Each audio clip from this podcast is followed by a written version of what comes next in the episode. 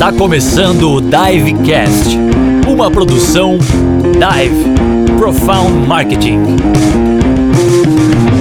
Olá pessoal, tudo bem? Aqui é o Eduardo Fonseca da Dive e hoje o convidado é mais do que especial com a gente aqui, o grande Adenilson da Dive, nosso grande mestre em projetos. Agradeço pelo convite, né? É uma honra estar participando desse projeto aí da Dive e vamos lá, vamos trocar uma ideia um pouco sobre projetos, finanças, resultados e Maravilha. Tem, tem, uma dualidade legal aí nessa brincadeira toda, para quem não sabe, o Ad ele tem uma experiência muito grande na área tanto de finanças e de projetos também. E acho que dá uma dobradinha bem legal, né? A gente vai transitar aí nesse papo de diversas maneiras. Não vamos falar só de projeto do ponto de vista técnico, vamos falar Sim. sobre os aprendizados, vamos falar sobre várias coisas Exatamente. que eu acho que são bacanas. Pra gente começar essa brincadeira toda, assim, o que é a gestão de projetos? Qual é a missão de uma área de projetos, por exemplo? Cara, se a gente for falar aí tecnicamente de um gerenciamento de projetos, é entregar esses projetos dentro de tempo, prazo, custo, qualidade, respeitando aí as 10 áreas de conhecimento que são instituídas aí pelo PMI mas quando a gente vem para a realidade, né, que é o que a gente vive hoje, é muito entregar resultado, cara, resultado de verdade, principalmente para o cliente. Então é este mindset, é esta forma de pensar que hoje está transformando muito a, a, área de projetos, né? Que é resultado, claro, o resultado interno ele é muito importante, mas o resultado do cliente vem aí em primeiro lugar, né? Ele que paga a nossa conta, né? no fim é isso.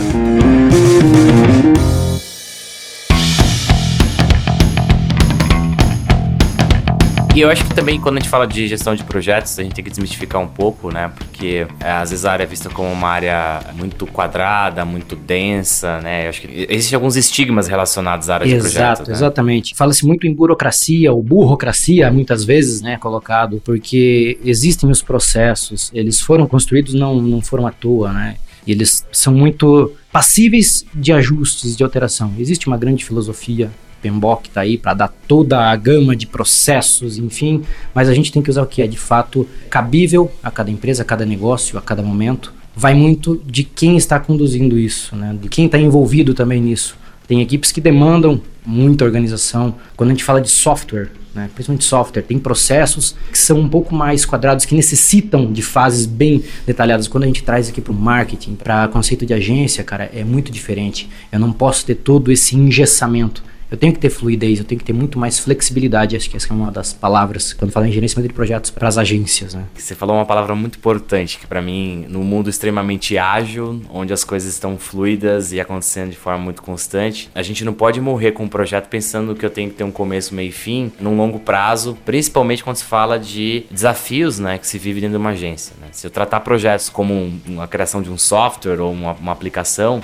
né, que tem que ter um começo, meio e fim, mas ainda é questionável porque quando a gente fala de gestão ágil e projetos vivos, a gente chama que é eternamente beta, né? Qual é a metodologia ou qual é o espírito e mentalidade que você acredita que é necessário ter para gerenciar projetos de alta complexidade do ponto de vista da agilidade com qual a gente tem que dar as respostas, principalmente quando se fala de um cenário como o nosso, vamos supor, eu posso tratar uma campanha como um projeto, por exemplo? Acho que essa é uma pergunta importante. E essa campanha que precisa dar respostas constantes, né, de mudança de curso, à medida que você joga ela, por exemplo, na internet, como é que você dá essa ida e vinda? Como é que você contabiliza tudo isso? Como é que projetos pode ajudar nesse sentido? E mais, pode não atrapalhar, né? Que acho que essa é uma outra pergunta importante. Legal, Edu. Acho que uma das palavras que tu colocou aí é a questão da agilidade. Metodologia ágil ela ela está aí para isso, justamente para gerenciar projetos é, mais complexos, projetos que você não necessariamente tenha toda a informação dele, que você vai construindo ele aos poucos. Se tem, claro, uma visão de fim, né, porque senão não é um projeto, né, se torna um processo. Uma pesquisa feita no Brasil com 300 empresas, né, fala ah, 78% dos projetos têm problemas com prazos, 50% dos projetos têm problemas de mudança de escopo. Então, quando a gente fala daquela tríade de gerenciamento, se torna um problema imenso, porque daí você começa a puxar, poxa, mudou o escopo, então aumentou o custo, ou aumentou o prazo, aí você começa a entrar numa briga, numa luta, cara, que não tem fim. Então quando a gente começa a trabalhar com a filosofia de, de ágil aí, que foi instituída aí a partir de 2001 para desenvolvimento de software, né, e que vem se adaptando para as empresas, para negócios, inclusive, a gente consegue trazer um time mais junto, trazer uma equipe, trazer cliente também, para que a gente faça esse processo fluir de uma forma mais natural. Porque está todo mundo envolvido. Então, problemas como comunicação, que é um problema gravíssimo em projetos, ele deixa de existir porque você passa a colocar todo mundo no mesmo contexto de fato, faz um acompanhamento mais fino e as entregas elas começam a surgir de forma mais incremental. Né? Então, se vê é, o resultado acontecendo. Quando a gente fala nessa tríade de projetos, sempre um lado vai puxar o outro. É um cobertorzinho exato. curto, né? Exato, Cê, exato. Sempre os pezinhos ficam para fora, né? Acho que aí tem uma, uma distância aí. Você acha que na gestão ágil a gente tem uma diferença nesse aspecto ou você acha que não muda? É, eu sempre vou ter que ter a relação mais qualidade, mais tempo, necessariamente puxa o custo também. Esse cobertorzinho no ágil, o resultado final, qual que é a- o endereçamento e a comparação que eu posso trazer como benefício e depois você me emenda aí com os elementos fundamentais da gestão? Não, legal. O foco mesmo do ágil tá, tá na entrega do resultado. Porque a qualidade ela estará intrínseca durante o, o trabalho desse time. E o foco está realmente em criar uma experiência diferenciada para time, para cliente principalmente, que vai estar mais envolvido. Então, a, quando a gente fala da tríade, ela não é um problema, porque a mudança ali dentro, ela é algo que é muito bem visto. Muito diferente de quando você tem algo estabelecido, porque quando você planeja um projeto de início a fim, você trabalha com waterfall ali, com esse conceito aí de projetos planejados, os ruídos, as mudanças ali, elas têm muito impacto. No ágil não, você tem a visão do fim, mas você vai construindo etapas, priorizando o que é relevante para aquele momento, para aquela sprint, né, para aquele período de tempo ali, 15 dias, um mês, enfim, quanto for definido. Então, pode-se ter mudança, não tem problema nenhum. E os custos, eles não deixam de ser é, monitorados, porque também ninguém é louco de começar um negócio e não ter uma noção de como está o andamento, mas só que todo mundo é, informado, todo mundo está ciente de como está evoluindo o custo, como está andando o resultado do projeto. Então todo mundo consegue decidir juntos, enxugar até o final ou beleza, vamos estourar ou vamos adicionar alguma coisa. Então se torna mais fácil.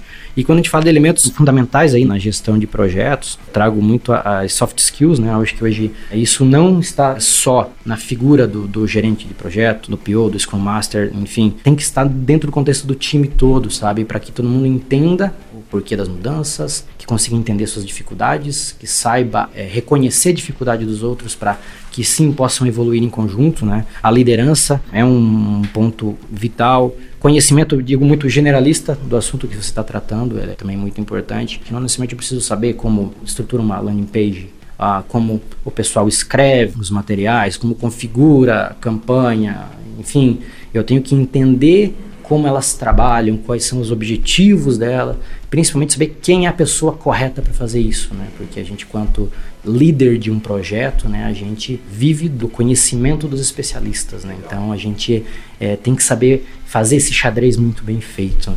Então, esse conhecimento generalista, né, é- e ser integrador, facilitador. Coloquei muito essa ponte, porque você tem que estar à frente, mas tem que estar trazendo integração, eliminando barreiras, facilitando o trabalho de todo mundo.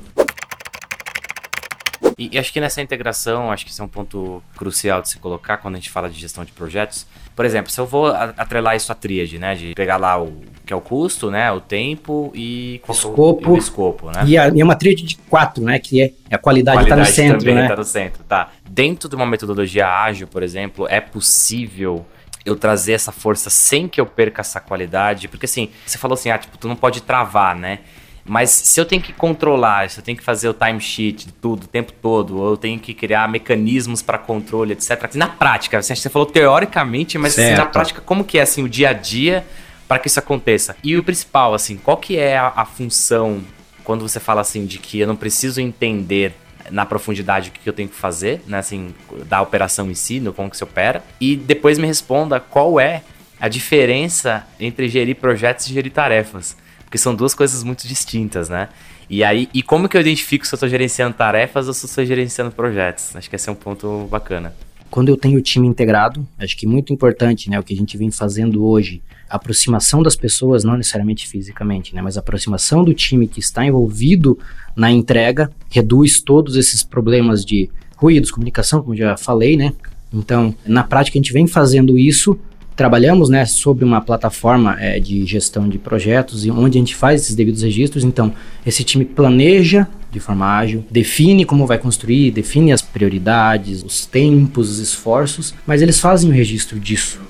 Então, não necessariamente isso se torna um processo burocrático, algo engessado. Então, o contexto, né, a mentalidade do ágil está ali intrínseca, mas o registro é importante porque todo mundo vê um resultado, né? Porque a partir do momento que você coloca a informação que é exigido a ponte, horas, enfim, tem alguém olhando, tem alguém mostrando o que está acontecendo de resultado, então não, não faz sentido, você não tem um porquê. Então isso é, fica muito claro para o time trabalhando. Então tem sim planejamento, se constrói as atividades de uma forma um pouco mais macro, não no detalhe, porque aí eu não estou gerenciando tarefas, eu estou gerenciando as entregas, porque eu estou indo num nível que não é detalhista. Aí a diferença, né, já respondendo a diferença entre entrega e projetos, quando se torna um gestor de tarefas, é justamente isso, quando você começa a especificar em alto nível as coisas, você começa a transformar seus cronogramas em checklists de alto nível, de detalhe, para que as pessoas só vão acompanhando e você vai dizendo, opa, pessoa fez a atividade A, ah, beleza, então a pessoa pode começar a atividade B.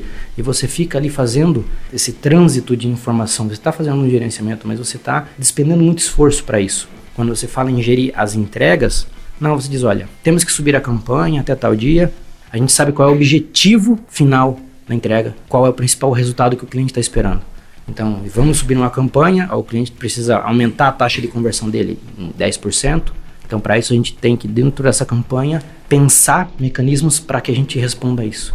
E, e, muito mais assim, qual é o sucesso na ponta que eu quero trazer, né? Exato. Porque às vezes eu vejo muito, e acho que isso também é impulsionado pelas tecnologias, principalmente de softwares como Trello, etc. Se você pegar os principais softwares hoje, não só brasileiros, mas no geral, eles vendem muito a ideia de gerencie suas tarefas, gerencie suas atividades. E principalmente pelo fato de que às vezes é um indivíduo, né? Quando você fala de um indivíduo olhando para suas tarefas, faz sentido. Agora, quando olhar para portfólio dentro de uma empresa, não faz sentido gerenciar tarefas, né? Eu tenho que gerenciar a entrega, né? Que é o projeto em si, né? Os milestones que aquele projeto tem Isso. e aferir aí a qualidade final desse projeto. Então, no fim das contas, quem teria que gerir o como, né, o como fazer, né, ali o checklist interno, etc, tudo, seria o próprio profissional, essa é a visão. Exato, ele acaba ficando muito preso nisso, aí a gente perde é, a oportunidade de inovar, de fazer as coisas de forma diferenciada, de pensar em melhoria contínua, e eu digo uma coisa, tá? Quando a gente fala de ferramental, algumas delas já são estruturadas com processos para que possam orientar né, a forma de trabalho das pessoas, né?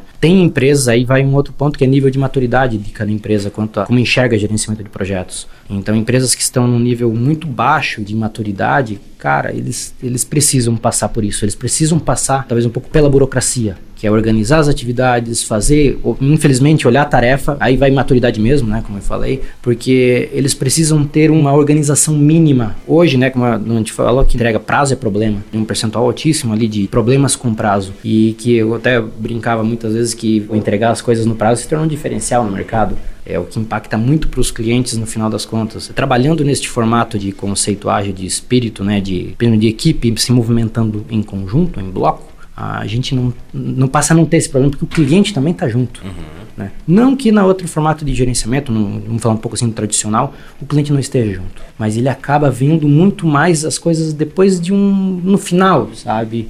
Então às vezes a surpresa não é muito agradável, né? Ele estava esperando, né, alguma coisa lá, aquela é, a charge que a gente tem da árvore, né? Qual é a expectativa uhum. dele com o pneu lá, que ele queria um balanço simples e foi se projetado algo extremamente absurdo, né?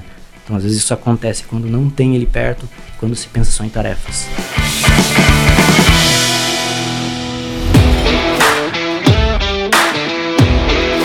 Todo esse papo que a gente está tendo aí tem um outro elemento bacana de se colocar que é quanto a tua bagagem, principalmente na área financeira, acho que isso é um ponto importante de se colocar. Antes conta um pouquinho, né, de como é que foi essa bagagem, mas o quanto esse conhecimento da área financeira tem sentido ou não tem sentido. Então, vamos ser bem honestos aqui né, nesse conceito de, de projetos. A bagagem de finanças está diretamente ligada a projetos, né? principalmente quando se fala de resultados de resultados até da, da camada interna, principalmente. Porque se eu gerencio um projeto, entrego o resultado 100% para cliente, pô, legal mas a que custo que eu estou fazendo isso? Então isso é um, um, fator extremamente relevante. E quando a gente fala em finanças, toda a estrutura de gestão ela tem que se comportar da mesma forma. Eu tenho que entender quais são os passos que eu posso dar, né, qual o caminho, né, estratégia de finanças que eu posso adotar para que eu conduza a organização, a empresa até onde a gente estiver planejando. Então, a minha bagagem, basicamente, né, voltando lá do início, do início, vim de tecnologia, né, vim da, da estrutura de tecnologia, caí já em agência desde sempre, Né? Então, estou falando em 13 anos trabalhando com agências, projetos digitais de todas as naturezas, né? clientes de todos os tamanhos, multinacionais, enfim. Passei pelo planejamento de projetos, aí fui para a parte de experiência, isso há muito tempo atrás, antiga arquitetura de informação. E depois caí em gerenciamento de projetos. Só caí em gerenciamento de projetos, comecei a trabalhar muito números e transitei para a área de operação. Então, na área de operação, eu fiquei é, é, diretamente inserido entre a frente de negócios, a frente de entrega e a frente de finanças. Então era o principal hub que conectava todo mundo. Então isso gerou muita, muita bagagem para trabalhar números, para entender formatação de orçamentos, de projetos, orçamentos empresariais e migrei para a área de finanças. Então ali sim, poxa, pude contribuir muito. Por isso que daí acho que a, a ligação com a parte de projetos e com a estrutura das agências faz muito sentido, porque dentro de finanças também tem que ter, de certa forma, uma visão de projetos, porque tudo que você está fazendo lá dentro são projetos, você tem que trabalhar eles de forma adequada e principalmente implementando conceito ágil lá dentro também. Né? Então, time, equipes que, que já trabalhei de finanças, consegui trabalhar nesse contexto de, poxa, planejar sprints que sejam, planejar as semanas de trabalho, as quinzenas, quais são os objetivos que temos dentro da área de finanças, quais são as trilhas dos projetos que a gente tem, qual é o portfólio que a gente tem aqui dentro para gerir. Então está diretamente ligado.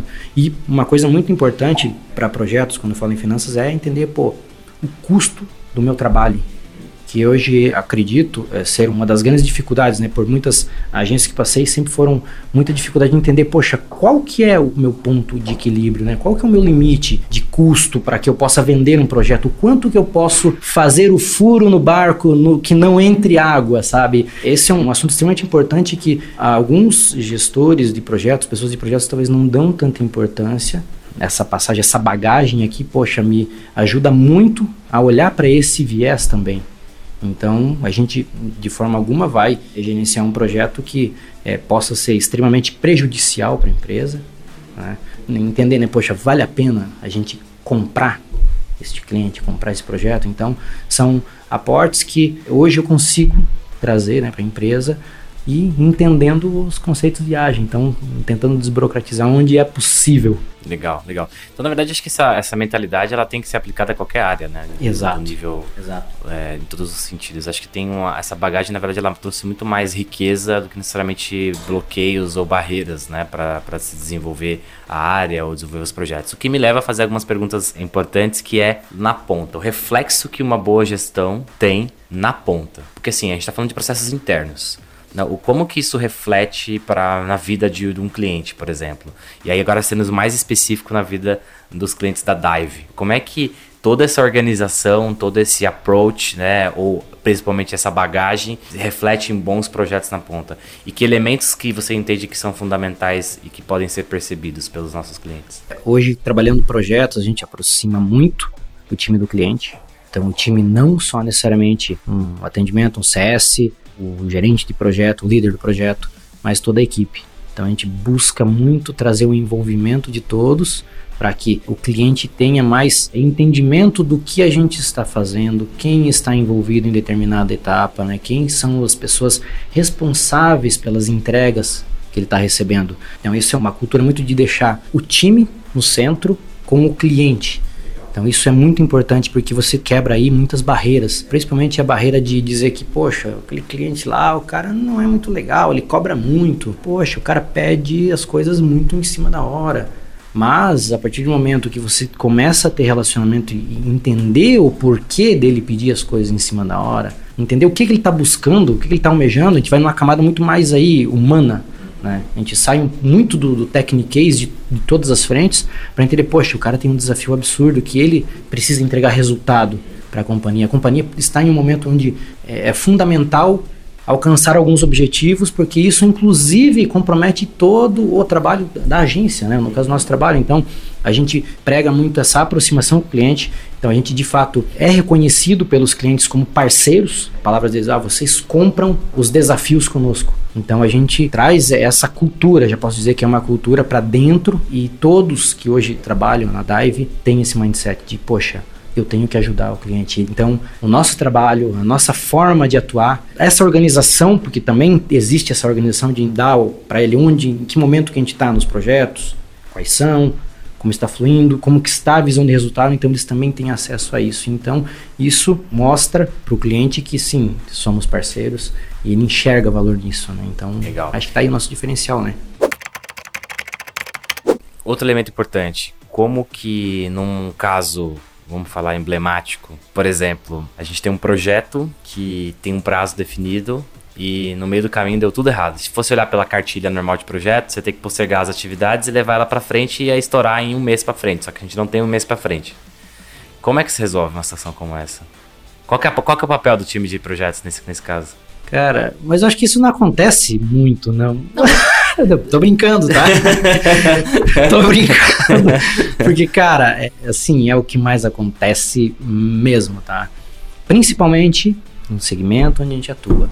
Quando a gente fala em marketing, comunicação, onde a gente tem muitas variáveis, a gente tem muitos envolvidos. Né? Muitas vezes o que a gente está trabalhando não é só a gente cliente, tem produtoras, tem, sei lá, consultores, tem, enfim, tem empresas de todo tipo envolvido, talvez numa grande demanda do cliente. E cara, você não consegue, você não, não é responsável pela gestão de todo mundo, todos os parceiros que estão envolvidos ali. Então, quando acontece esse tipo de situação, na prática, cara, o que a gente faz? A gente senta, senta junto, muitas vezes a gente senta com o próprio cliente e, cara, a gente abre a caixa preta, né? Dizendo, olha, é o seguinte, a gente tá aqui no projeto, a gente tem mais isso aqui para ser feito, você precisa nessa data. Então tá, eu tenho esse time, eu consigo colocar todo mundo aqui para te ajudar na entrega. O que, que é prioridade? É importante mostrar para o cliente também, cara, olha o impacto que está acontecendo.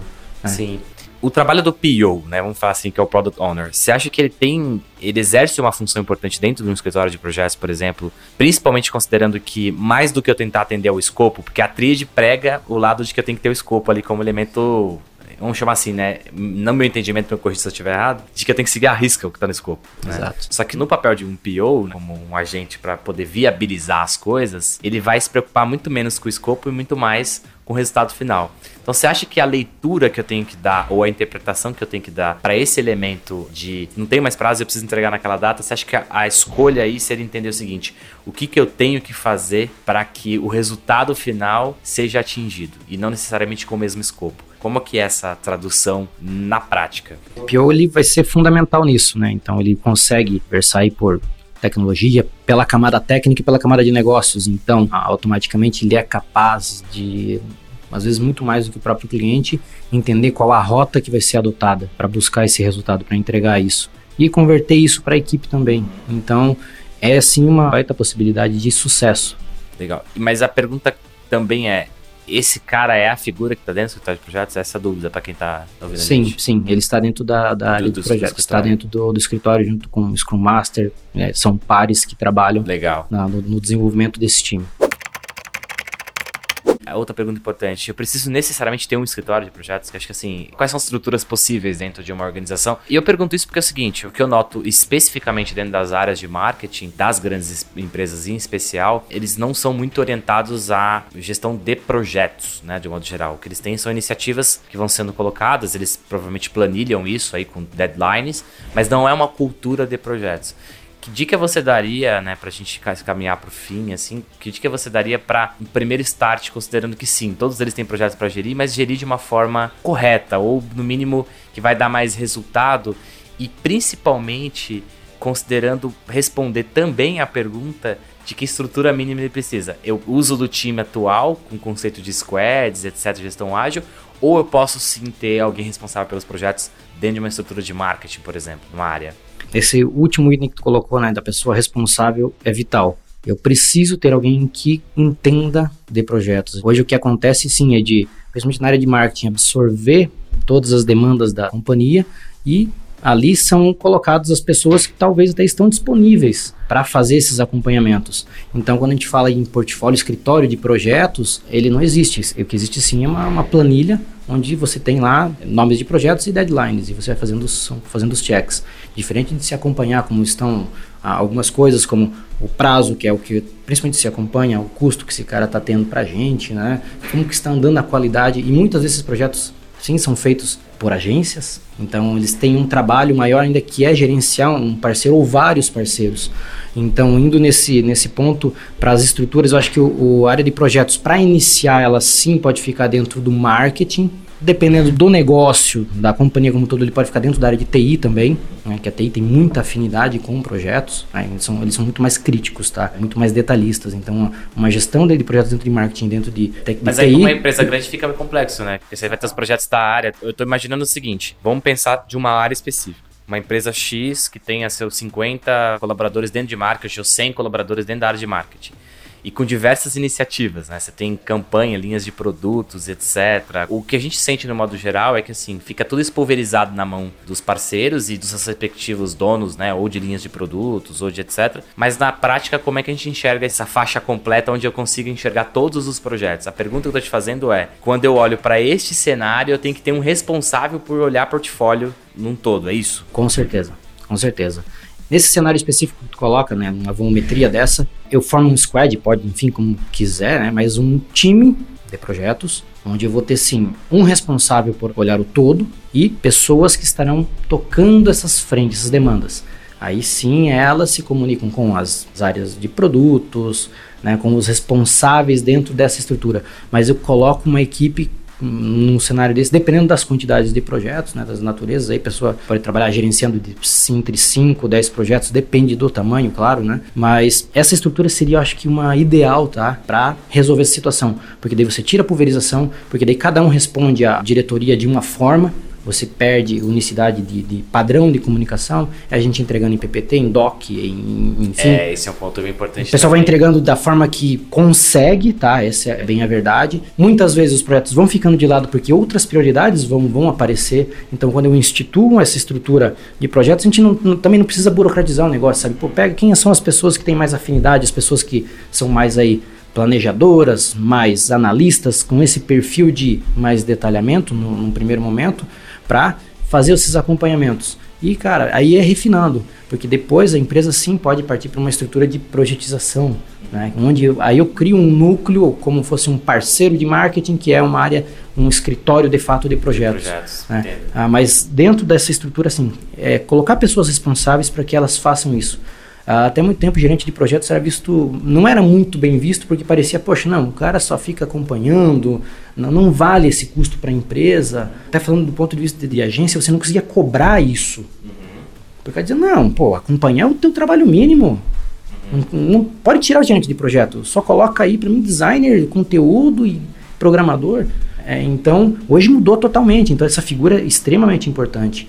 Então, sim, uma estrutura faz total sentido. O papel principal é de facilitador, né? Viabilizador das coisas. Acho que esse é o perfil que essa pessoa, ou esse escritório, ou esse time precisa ter, né? De um ponto geral. Mas é óbvio também que as skills de projetos, é, de gestão, ela precisa estar tá em cada um dos profissionais em algum nível também, né?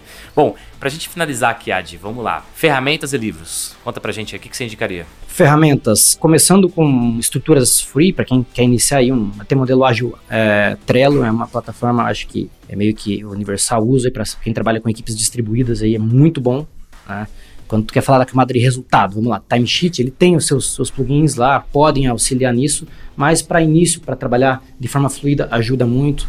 Asana, aí vai do teu contexto de business, né? Então, algumas ferramentas que são muito de mercado, né? A, que é o que a gente trabalha hoje na agência, né? Utilizamos o Art, é uma ferramenta muito boa, extremamente projetizada.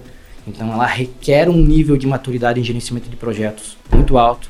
Então, daí é uma que já, se você está num nível que, pô, tá legal, tem processos de projetos, então, bacana, faz sentido. Se não, começa com Trello, cara, e principalmente, veja o que é aderente para o teu processo uma coisa, a grama do vizinho às vezes parece estar mais verde, cara, mas a, a estrutura dele é diferente. Tá? Então, cara, faça o que é tangível para você, mas acompanhe resultados. Acho que uma coisa que eu coloco muito do ponto de vista é de finanças. Acompanhe os resultados que você tem dentro de casa e olhe para o cliente, sabe? Entregue o diferencial para ele, faça o teu time se movimentar dessa forma. Livros sobre Scrum, que é a arte de fazer duas vezes o trabalho na metade do tempo. É um, um livro bem interessante para quem quer é, é iniciar e entender sobre a metodologia. Na internet está cheio de coisa, então tem muito conteúdo, é um conteúdo fácil, um conteúdo leve, tranquilo de se aplicar, que você pode colocar no teu dia a dia também.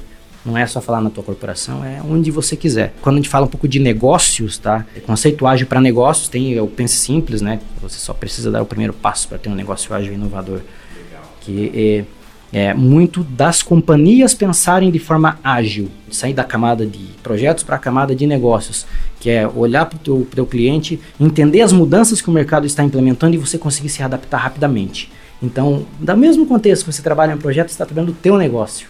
Está uhum. olhando o mercado, poxa, o que mudou? Como é que a gente trabalha? Você coloca ciclos menores, você faz acompanhamentos mais rápidos, você erra, mas você erra menos, erra e resolve mais rápido. Né? Então os erros são menores.